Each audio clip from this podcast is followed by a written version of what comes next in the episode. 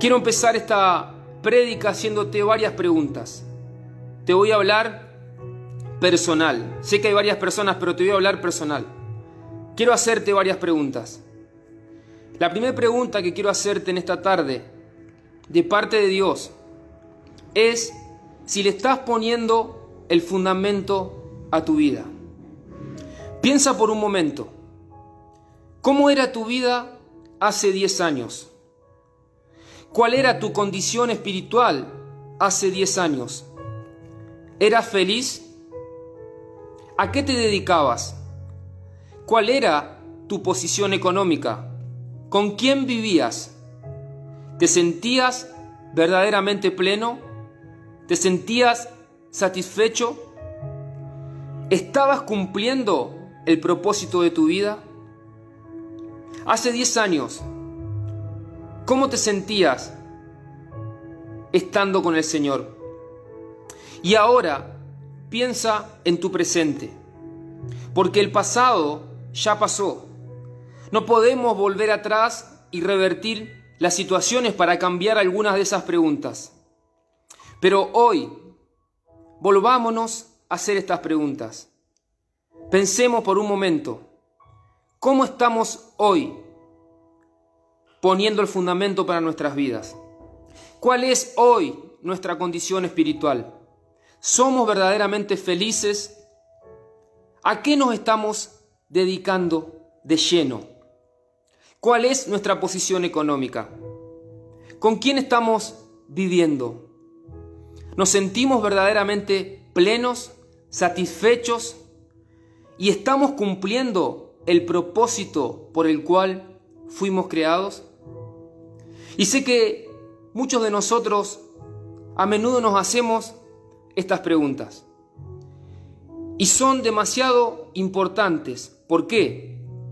Porque para cumplir el propósito por el cual fuimos creados, hoy debemos poner el fundamento a nuestras vidas. Hoy debemos verdaderamente entregar una vez más nuestra vida a Dios para que Él se encargue de todo lo demás. Hoy debemos tomar decisiones para que nuestro futuro sea un futuro maravilloso, tomado de la mano de Dios.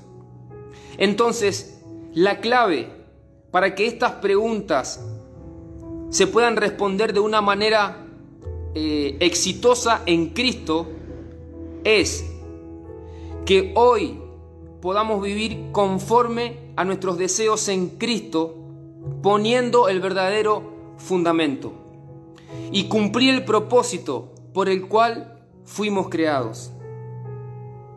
Alguien dijo, el futuro no viene, el futuro no aparece, el futuro es el resultado de nuestras decisiones, acciones y omisiones del presente. Así como hoy estamos viviendo en gran medida de las decisiones que hemos tomado en el pasado. Muchas veces hemos tomado decisiones incorrectas en el pasado y lamentablemente hoy estamos sufriendo las consecuencias.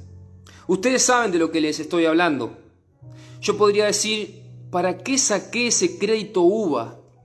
Que hoy estoy frustrado, cansado, estresado Literalmente yo había sacado un crédito. Gracias a Dios hoy lo pude cancelar.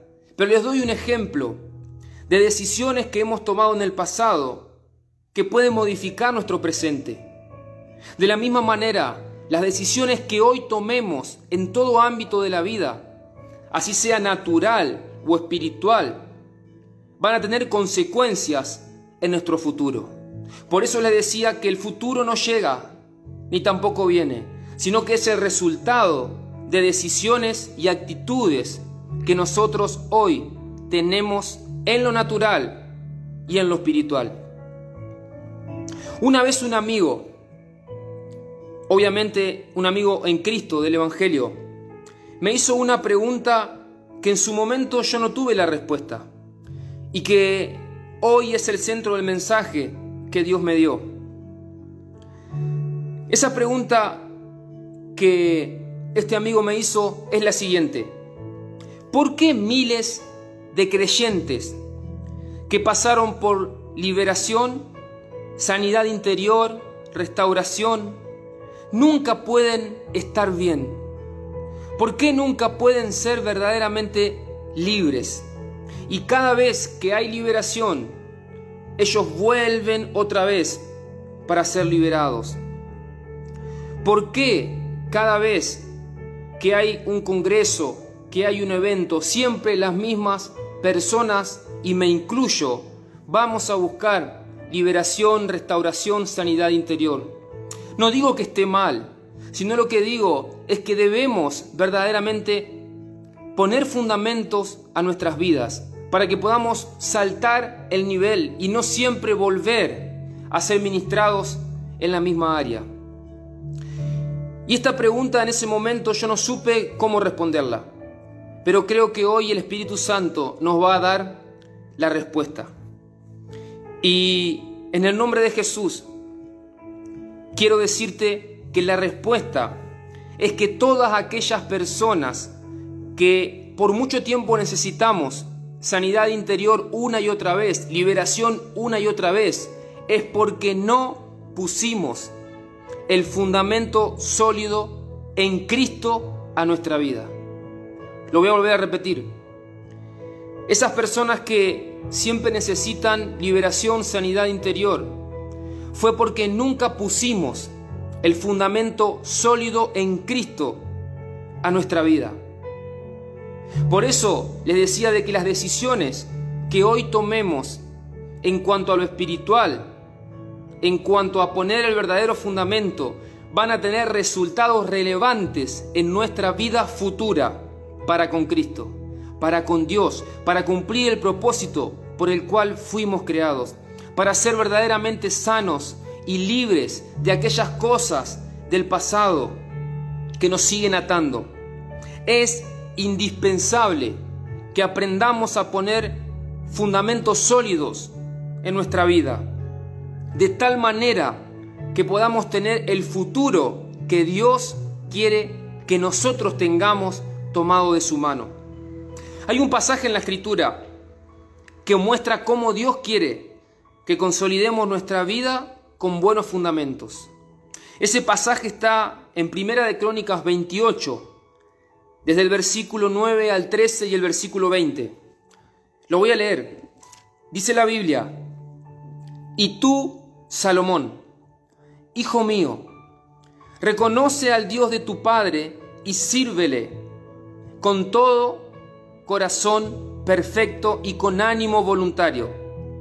Porque Jehová escudriña los corazones de todos y entiende todo intento de los pensamientos. Si tú lo buscares, lo hallarás, mas si lo dejares, te desechará para siempre. Mira pues ahora que Jehová te ha elegido para que edifiques casa para el santuario, esfuérzate y hazla. Y David dio a Salomón su hijo el plano del pórtico del templo y de sus casas, sus tesorerías, sus aposentos, sus cámaras y la casa del propiciatorio. Asimismo el plano de todas las cosas que tenía en mente para los atrios de la casa de Jehová, para todas las cámaras alrededor para las tesorerías de la casa de Dios y para las tesorerías de las cosas santificadas. Versículo 13, también para los grupos de los sacerdotes y de los levitas, para toda la obra del ministerio de la casa de Jehová y para todos los utensilios del ministerio de la casa de Jehová. Y el versículo 20, capítulo 28, versículo 20 de Primera de Crónicas, dice, dijo además David a Salomón su hijo, anímate y esfuérzate, y manos a la obra. Decí conmigo, manos a la obra. Es tiempo que pongamos manos a la obra. No temas ni desmayes, porque Jehová Dios, mi Dios, estará contigo. Él no te dejará ni te desamparará, hasta que acabes toda la obra para el servicio de la casa de Jehová. Me encanta este pasaje donde David da instrucciones a su hijo Salomón de cómo tiene que edificar el templo para Dios. Y dice la palabra de que David le dijo, esfuérzate y hazla. Le dio los planos que Dios le había dado. Y le dio la mejor de todas las noticias, que Dios iba a estar con él, que Dios lo iba a ayudar, que Dios le iba a dar fuerzas, que Dios nunca lo iba a desamparar en esa obra. Y vos vas a decir, ¿qué tiene que ver esto con mi vida? Que así como Dios eligió a Salomón para edificar su templo donde él habitaba en el Antiguo Testamento, asimismo Dios hoy te eligió a vos para que edifiques el templo donde Él hoy habita. ¿Y sabes cuál es el templo? Tu vida y mi vida. Dios habita en las vidas de los seres humanos. Dice la palabra de que somos templo del Espíritu Santo. Antes Dios habitaba en templos humanos, hechos, mejor dicho, en templos físicos, hechos por manos humanas, pero hoy habita en los corazones de cada persona. Entonces, hoy Dios está más interesado que nosotros en que podamos edificar nuestra vida con buenos fundamentos. Necesitamos entender de que Dios eligió a Salomón para que le edificara el templo en Jerusalén y a través de su padre David le entregó los planos de cómo lo debía de hacer.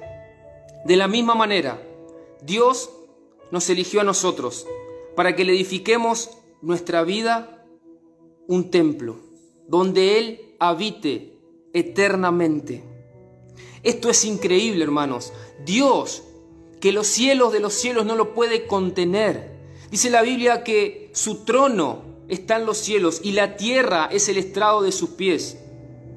Ese Dios tan majestuoso, gigante, está habitando en nuestros corazones.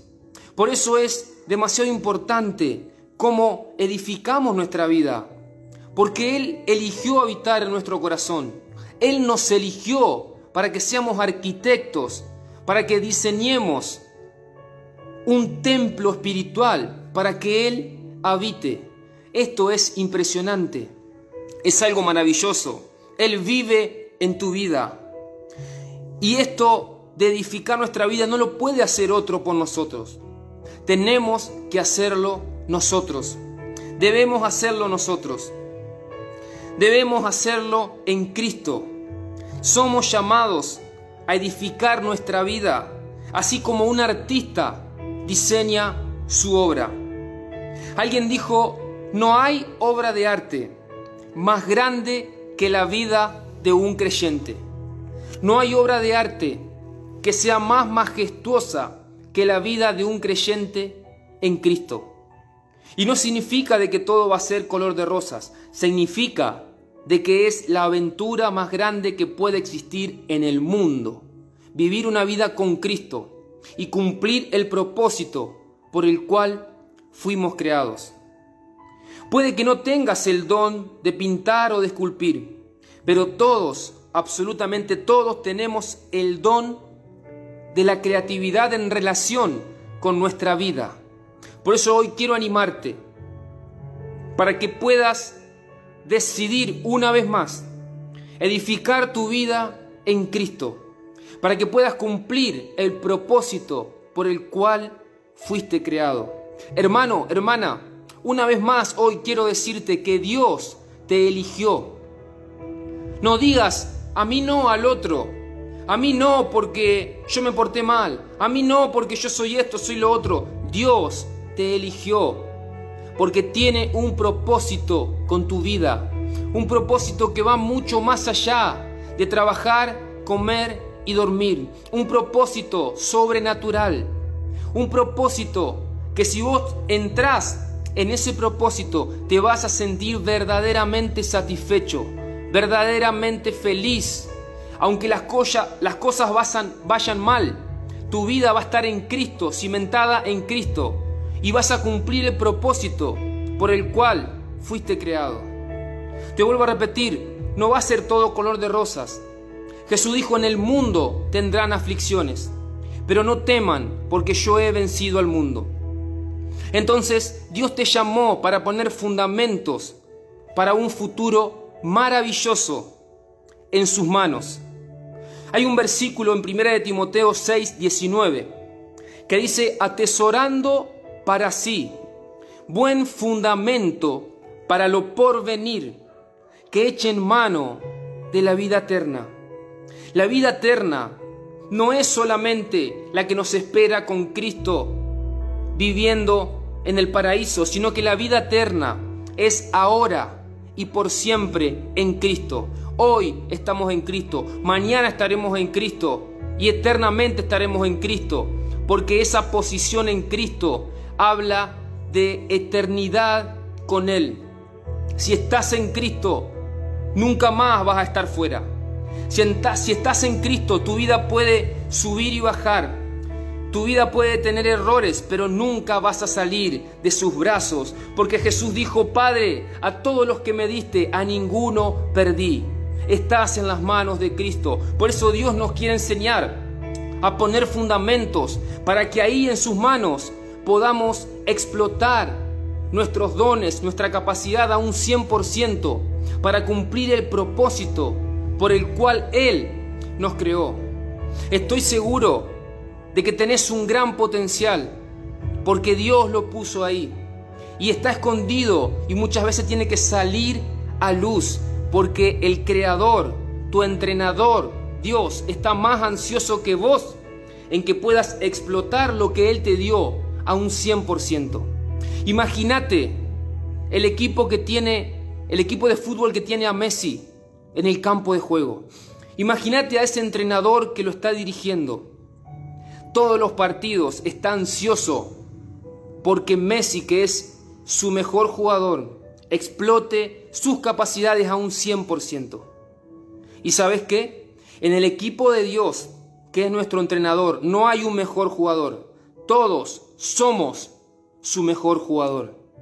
Porque Él te eligió y te dio un potencial y Él está esperando que vos saques ese potencial en un 100%, no en un 90, no en un 50, en un 100%, porque Él te creó y sabe de lo que estás hecho. Dios sabe que eres capaz. Dios sabe de que no puede estar en tu vida el no puedo.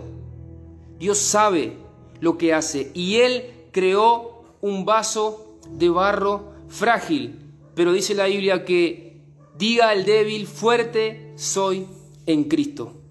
Así que quiero animarte una vez más a que puedas poner los fundamentos que Dios quiere que pongamos a nuestra vida. Recuerdo ese pasaje de Josué, Josué capítulo 1, versículo 4, donde dice, desde el desierto y el Líbano hasta el gran río Éufrates, toda la tierra de los seteos hasta el mar donde se pone el sol será vuestro territorio. Y Dios te dice, nadie te podrá hacer frente en todos los días de tu vida. Como estuve con Moisés, así estaré contigo. No te dejaré ni te desampararé. Esfuérzate y sé valiente, porque tú repartirás a este pueblo por heredad la tierra de la cual juré a tus padres que le daría a ellos. Solamente te dice Dios, esfuérzate y sé valiente. Esfuérzate y sé muy valiente para cuidar de hacer conforme a toda la ley que mi siervo Moisés te ha mandado.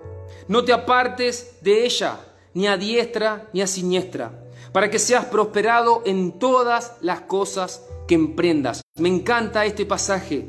Dice, nunca se apartará de ti ni de tu boca este libro de la ley, sino que de día y de noche meditarás en él, para que guardes y hagas conforme a todo lo que en él está escrito.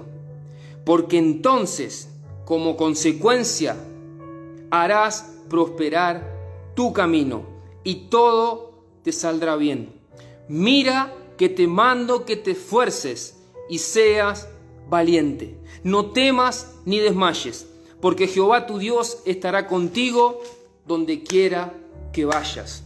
¡Wow! Terrible palabra, hermanos. No hace falta predicar. Es tan clara la palabra de Dios.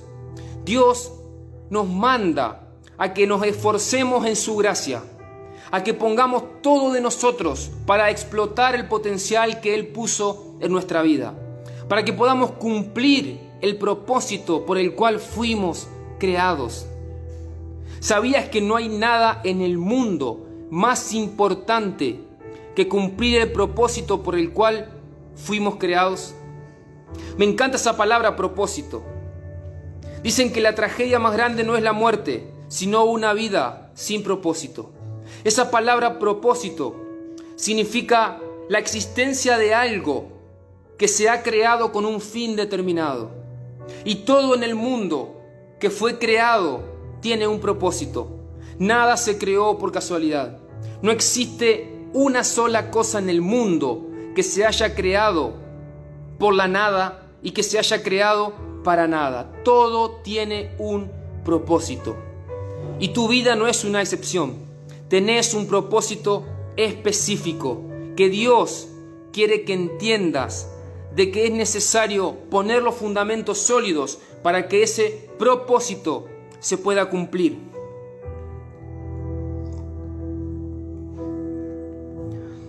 Espero que el Espíritu Santo pueda estar hablando a tu corazón. Lo que creo Él puso en el mío para compartirte en esta noche. Dios es el dueño de nuestra vida. Pero nosotros, quiero que digas conmigo, Dios es mi dueño. Vamos ahí, en donde estás. Decí, Dios es mi dueño. Pero nosotros, pero yo, soy el responsable de las decisiones que tomo. Porque Dios no me puede obligar. Dios no puede tomar las decisiones por mí. Hay un momento en el que Dios hace todas las cosas. Pero hay un momento en el que yo tengo que hacer lo que Dios me está pidiendo.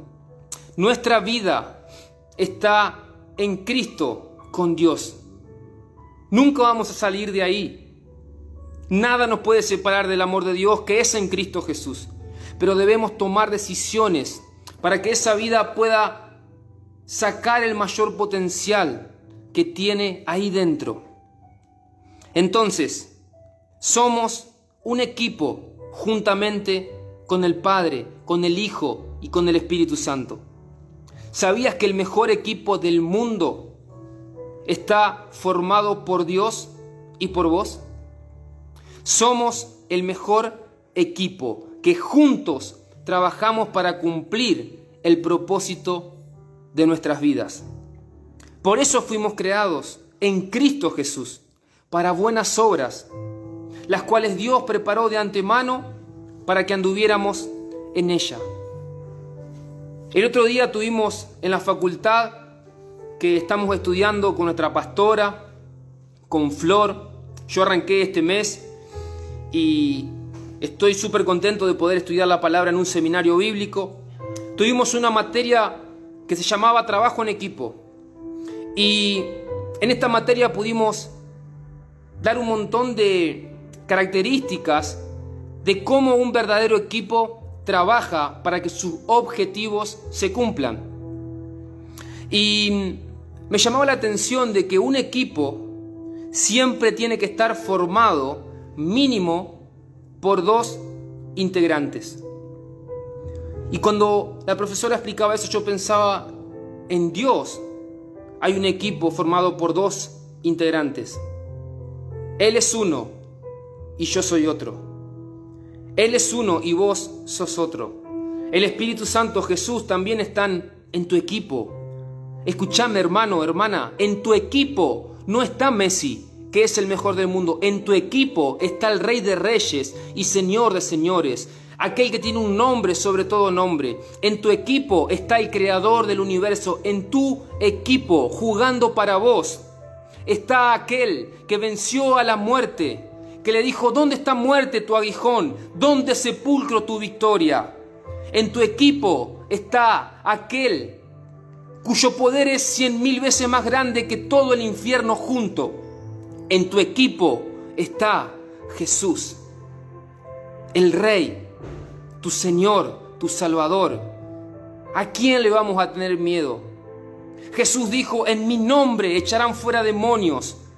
En mi nombre pondrán las manos en los enfermos y sanarán. En mi nombre harán todo lo que ustedes quieran según la voluntad del Padre. Y a veces somos tan débiles que nos asusta hasta lo más mínimo que están diciendo las noticias. Es porque nuestra vida no está cimentada en Cristo. Es porque nuestra vida no tiene los fundamentos sólidos que verdaderamente necesita.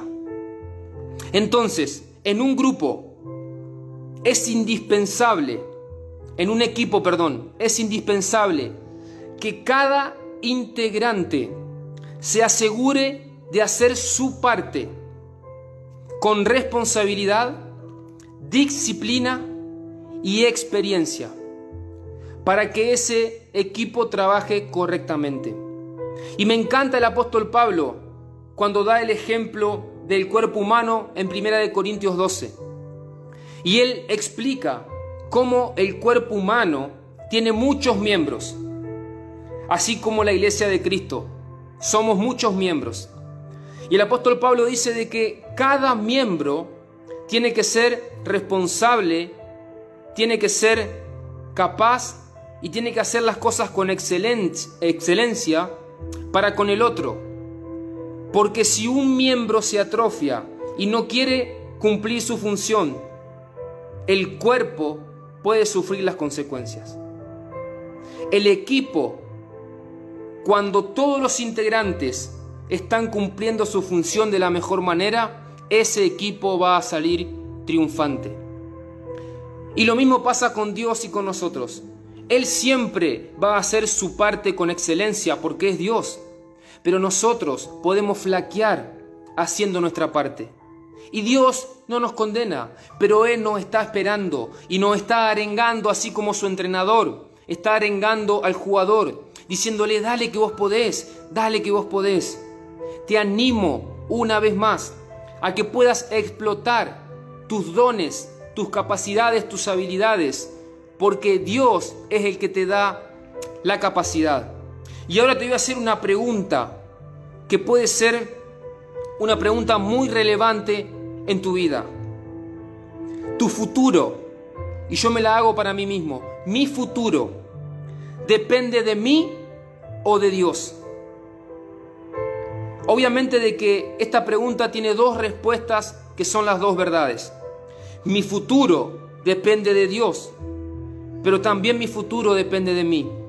El Salmo 32.8, me encanta ese salmo que dice, te haré entender y te enseñaré el camino en que debes andar. Sobre ti fijaré mis ojos. El Salmo 37.23 dice que por Jehová son ordenados los pasos del hombre y él aprueba su camino. Eso lo hace Dios, pero también Dios nos pide a nosotros que nos esforcemos en buscarlo, que nos esforcemos en rendirnos a Él para que Él pueda guiar nuestros pasos. Y esto me encanta. Dios trabajando junto con los seres humanos para cumplir un propósito sobrenatural. Por eso David le dijo a Salomón que no tenga miedo, porque Dios estaría con él. A Josué le dijo que no tenga miedo, porque iba a estar con él. Y a vos hoy Dios te dice, no tengas miedo, porque yo estoy contigo. David le dijo a Salomón que edificara el templo en base a los planos. No le dijo, hacelo como te parezca, hacelo como te salga. No, no, no, no. Le dijo, hacelo en base a los planos que Dios me dio. Y yo hoy quiero preguntarnos, porque primeramente esta palabra es para mí, ¿tenemos los planos? ¿Tenemos los planos que Dios nos dio para nuestra vida, para nuestro futuro? Y vos podés decir, ¿cuáles son los planos? Esos planos están en la palabra de Dios. Esos planos están en mi relación con Él. Esos planos lo voy a conseguir en mi adoración hacia Él. los voy a conseguir en mi relación íntima, cerrada la puerta, donde nadie me ve. Él ahí me va a dar la dirección de lo que yo debo hacer día a día. Él me entregó en su Biblia y me está entregando todos los días los planos para que yo pueda construir mi vida en el buen fundamento que es Cristo. Esto es maravilloso, no sé si me estoy explicando lo que quiero decir. Se trata de tu vida, hermano, se trata de mi vida. El templo de Dios somos nosotros. Esa palabra plano viene de diseño. ¿Y sabes qué? Dios es un Dios de diseño. A Él le encanta diseñar. Él diseñó la creación de una manera esplendorosa. Él diseñó tu vida con sus manos. Él es un Dios de diseño. Jeremías, todos conocen este pasaje. Jeremías 29, 11. Dice, porque yo sé los pensamientos que tengo acerca de vosotros, dice Jehová, pensamientos de paz y no de mal, para darles el fin que esperáis. Entonces me invocarán y vendrán y orarán a mí, y yo oiré. Me buscarán y me hallarán, porque me buscarán de todo vuestro corazón. Hermoso pasaje donde Dios arranca diciendo que Él tiene planes para nosotros, pero que nosotros debemos buscarlo. Qué maravilloso. Dios está interesado en darnos esos planos para edificar nuestra vida. Trabajo en equipo. Someternos a Él, buscarlo de todo corazón a través de su palabra, en la oración, en la adoración, en la alabanza. Ahí se encuentran los planos, en Cristo. Dios conoce nuestra vida de tal manera que sabe de qué estamos hechos. Él conduce nuestra vida, pero así como en un tren, nosotros somos la locomotora. Él ordena nuestros pasos, pero nosotros somos la locomotora. Por eso Dios te dice, no temas hacer la locomotora porque Él te eligió y Dios no se equivoca. Un tren no puede ser conducido sin una locomotora. Lo más importante es el que conduce, es el chofer, pero tiene que ser en conjunto. Sin locomotora no hay chofer y sin chofer la locomotora no sirve. Por eso, dejemos que Dios conduzca nuestra vida. Rindámonos a Él cada vez más. Hermanos, el gran fundamento del que les estoy hablando es Jesús. Debemos reconocerlo todos los días como nuestro Señor, nuestro Rey, el amo, el centro, el eje, el núcleo, la piedra fundamental, la piedra del ángulo. Debemos hacerlo todos los días.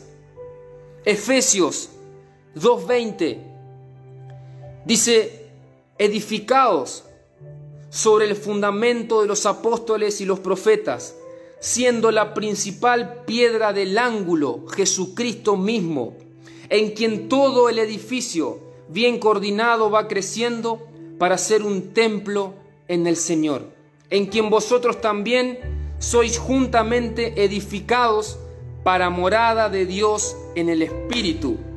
Qué maravilloso. Jesucristo es el fundamento, es la piedra angular. La piedra angular en la antigüedad era la piedra principal que primero se ponía para después sobre esa piedra edificar todo el templo. Sin la piedra angular no podía hacerse un edificio. Por eso, sin poner a Cristo en el centro de nuestra vida, no podemos edificar un futuro maravilloso para con Dios. No digo estar en Cristo, ya estamos en Cristo. Digo de que Cristo tiene que ser el centro de tu vida y de mi vida, para verdaderamente poder tener el futuro maravilloso que Dios quiere que tengamos. El gran fundamento es Cristo. Él tiene que ser el centro.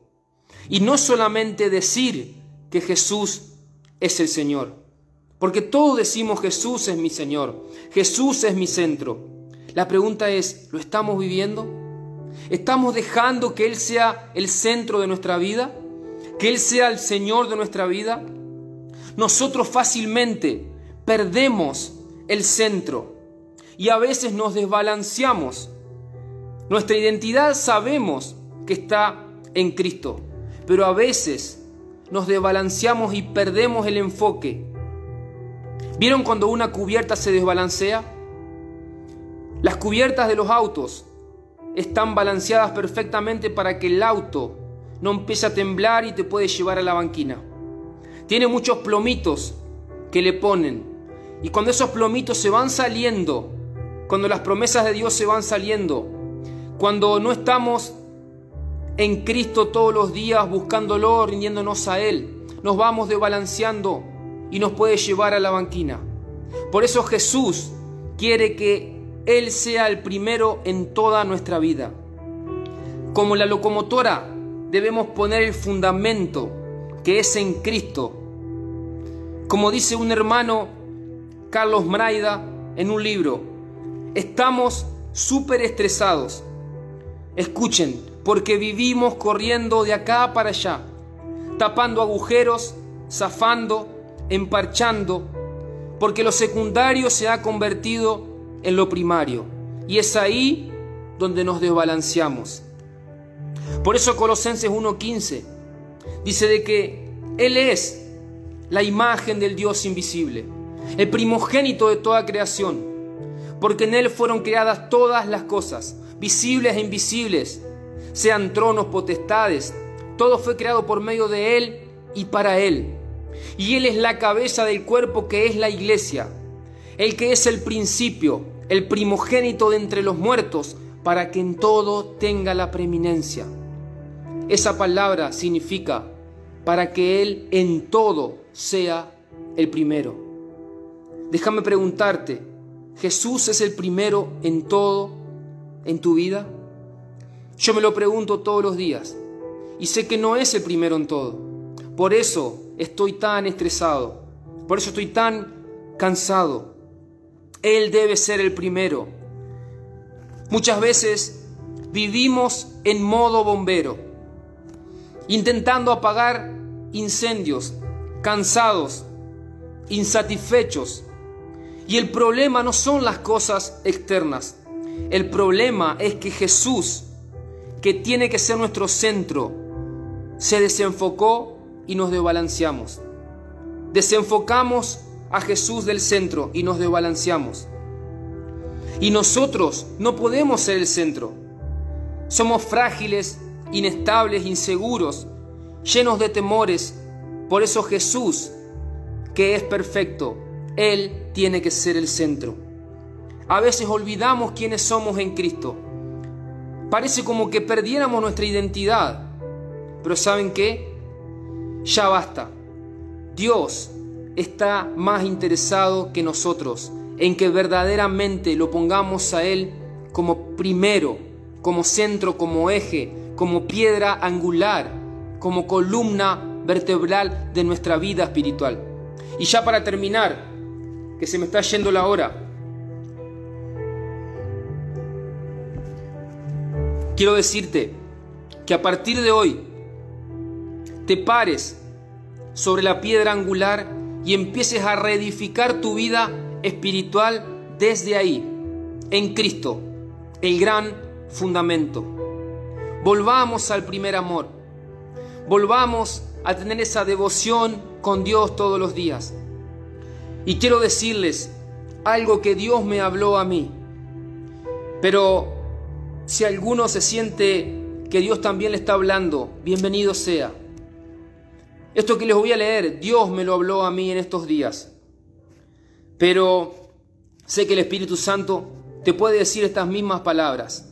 Así que si sientes que Dios te está hablando, decirle Señor gracias, porque reconozco que yo también estaba como Bruno, que yo también estoy como Bruno, a veces desenfocado del centro. Y Dios me hizo llorar con lo que me dijo. Dios me dijo, hijo mío, estás tan ocupado que te olvidaste de mí.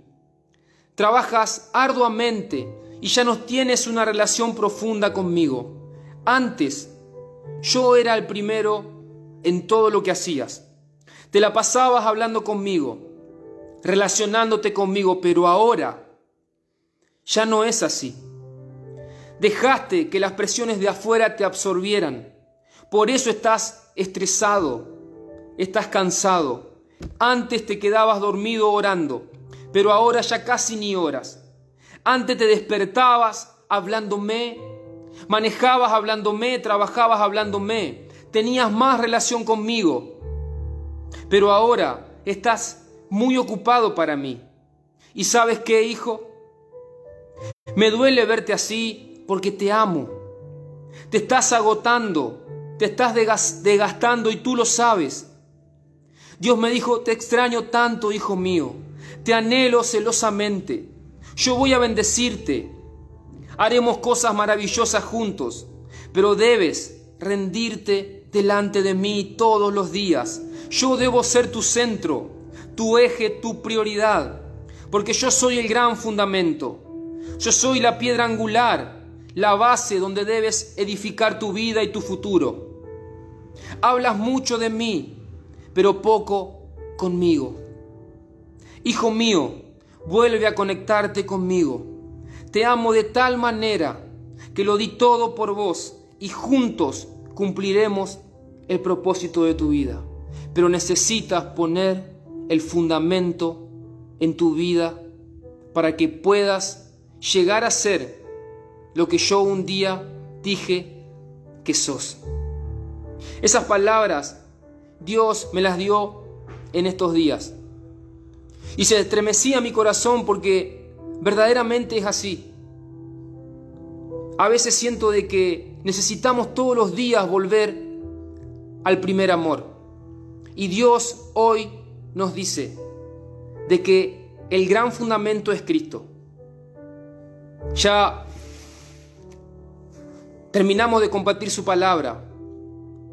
Y quiero terminar la reunión con una oración, para que el Espíritu Santo pueda revelar esta palabra a nuestros corazones, que volvamos a poner el fundamento, que volvamos a tener a Cristo como el centro de nuestras vidas, porque solamente de esa manera vamos a cumplir el propósito por el cual fuimos creados. Padre, te doy gracias en el nombre de Jesús por tu fidelidad, por tu misericordia. Te pido que en esta tarde noche tu Espíritu Santo nos revele que verdaderamente necesitamos rendirnos delante de tu presencia. Gracias por estar con nosotros constantemente, por ser nuestro refugio, nuestra fortaleza. Ayúdanos en nuestra debilidad, porque no sabemos cómo orar muchas veces, no sabemos cómo actuar, nos cuesta estudiar tu palabra, pasar tiempo con vos. A veces nos desbalanceamos, pero todos los días hay una nueva oportunidad para ir a tu presencia porque tenemos acceso libre. Gracias Jesús por darnos ese acceso libre al Padre. Gracias Espíritu Santo por llenarnos. Bendice la vida de cada uno de mis hermanos, Padre, que participó de esta reunión y danos la capacidad de reenfocarnos en el fundamento de edificar nuestra vida a partir de hoy en Cristo. Te entregamos nuestra vida. Ayúdanos a hacer tu voluntad, Padre. En el nombre de Jesús. Amén y amén.